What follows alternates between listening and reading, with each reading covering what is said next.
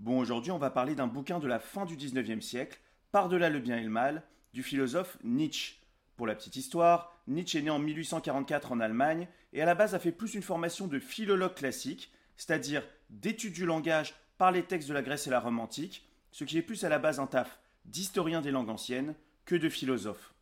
Néanmoins, à force de bouffer ses bouquins anciens à longueur de journée, il va développer une connaissance encyclopédique de l'histoire de la pensée qui lui permettra bah, de la dégommer, cette pensée, et les grands philosophes qui l'ont créée, en mode freestyle. Le bouquin commence donc par un défaussage en règle de ses prédécesseurs, qui traitera en gros de vieux moralistes, et se prenant la tête sur des sujets sans beaucoup d'intérêt, comme la différence entre l'apparence et l'apparence de l'apparence de la réalité. Il expliquera que la raison pour laquelle ils passent leur vie à s'écharper sur ces sujets, c'est parce qu'ils sont pessimistes, en gros parce que leur vie c'est de la merde, c'est des dépressifs comme Schopenhauer qui détestait le sexe, qui voyait comme un retour à l'animalité, ou Kant qui avec sa notion pompeuse d'impératif catégorique explique que l'unique but de la vie c'est d'agir de manière raisonnable et sympa, qui traite de, je cite, vieux faiseurs de sermons. Tous ces gens en fait essaieraient juste de donner une légitimité à leurs intuitions avec des mots pédants et des textes infinis, décrivant plus le monde tel qu'il voudrait qu'il soit au lieu du monde tel qu'il est réellement. C'est à ça qu'il opposera sa philosophie, où il essaie de comprendre le monde sans moralisme, expliquant que c'est pas parce que c'est mal que c'est faux, et que d'ailleurs le bien et le mal sont des inventions des différentes religions et idéologies qui empêchent de voir la réalité telle qu'elle se présente à nous.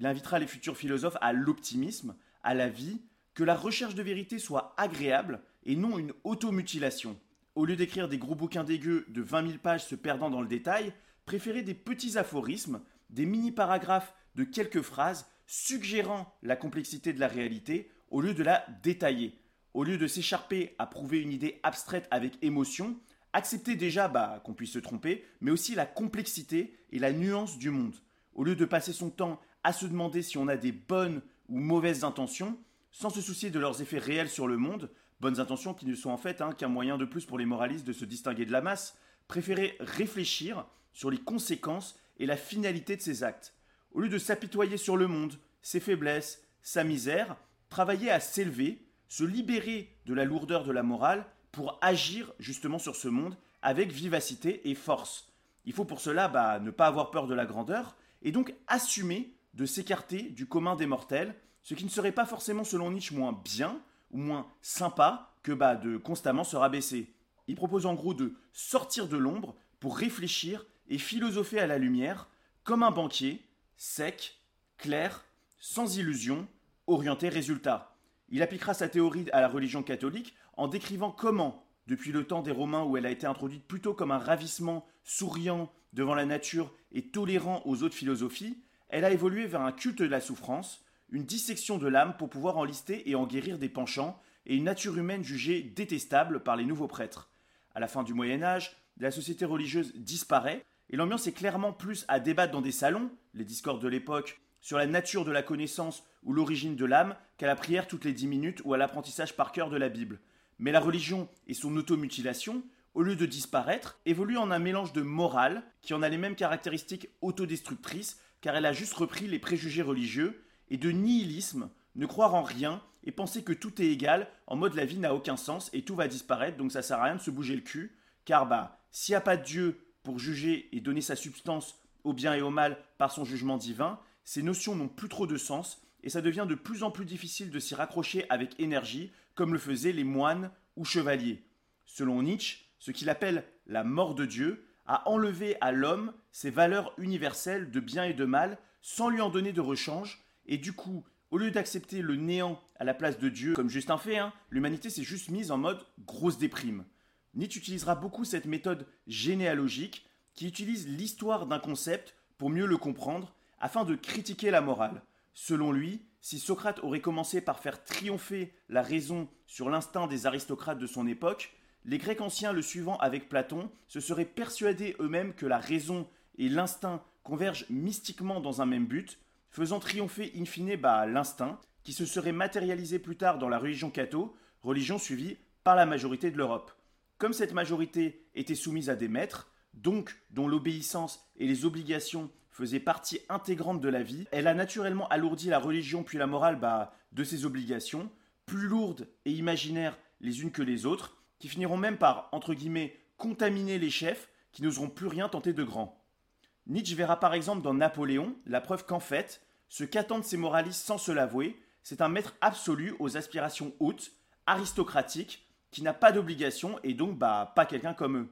Il veut donc faire preuve de sévérité face à la connerie et donnera pour mission aux nouveaux philosophes de la chasser où qu'elle soit, que ce soit dans la naïveté des moralistes, mais aussi chez les ennemis de la philosophie, qui parce qu'ils n'ont pas aimé un philosophe ou une doctrine, en profitent pour déchaîner leur haine irrationnelle sur la totalité de la discipline. La discipline n'a pas bonne image, déjà à cause de ses attaques, mais aussi à cause de la vie des savants, à l'écart de la société, qui donne à la philosophie cette image de sagesse inoffensive,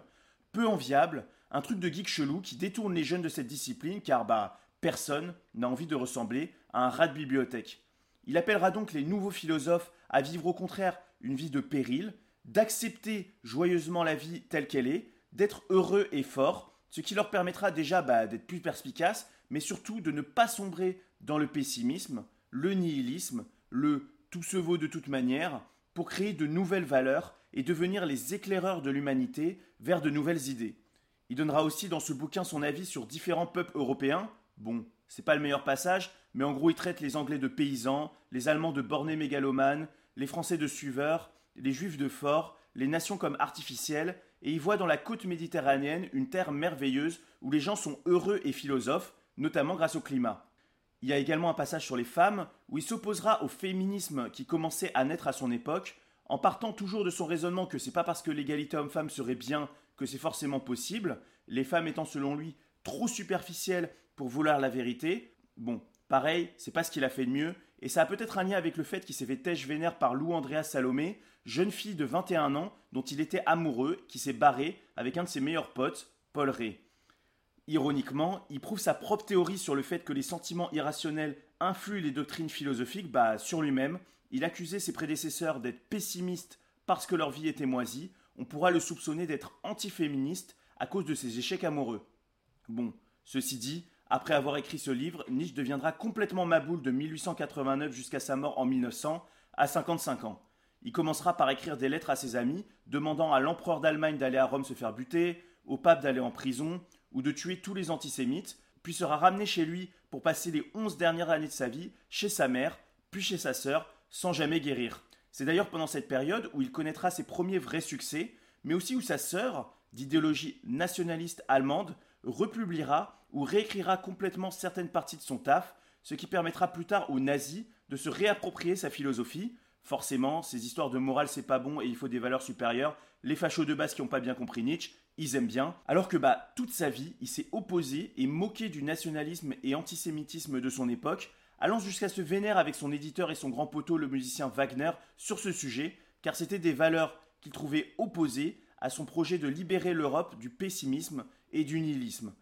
Plus tard, pour conclure, sa doctrine sur le choix d'une philosophie joyeuse au lieu du pessimisme, sur l'évolution de la morale à travers le temps, pavera la route à un courant qui marquera profondément le XXe siècle l'existentialisme, qui expliquera que les valeurs, le but de la vie, n'est pas absolu, il n'existe pas de mission donnée à l'homme ou à l'humanité à réaliser pendant son existence, mais relative à chaque individu, qu'on peut choisir ce but et ses valeurs librement et ainsi donner le sens que l'on veut à sa vie.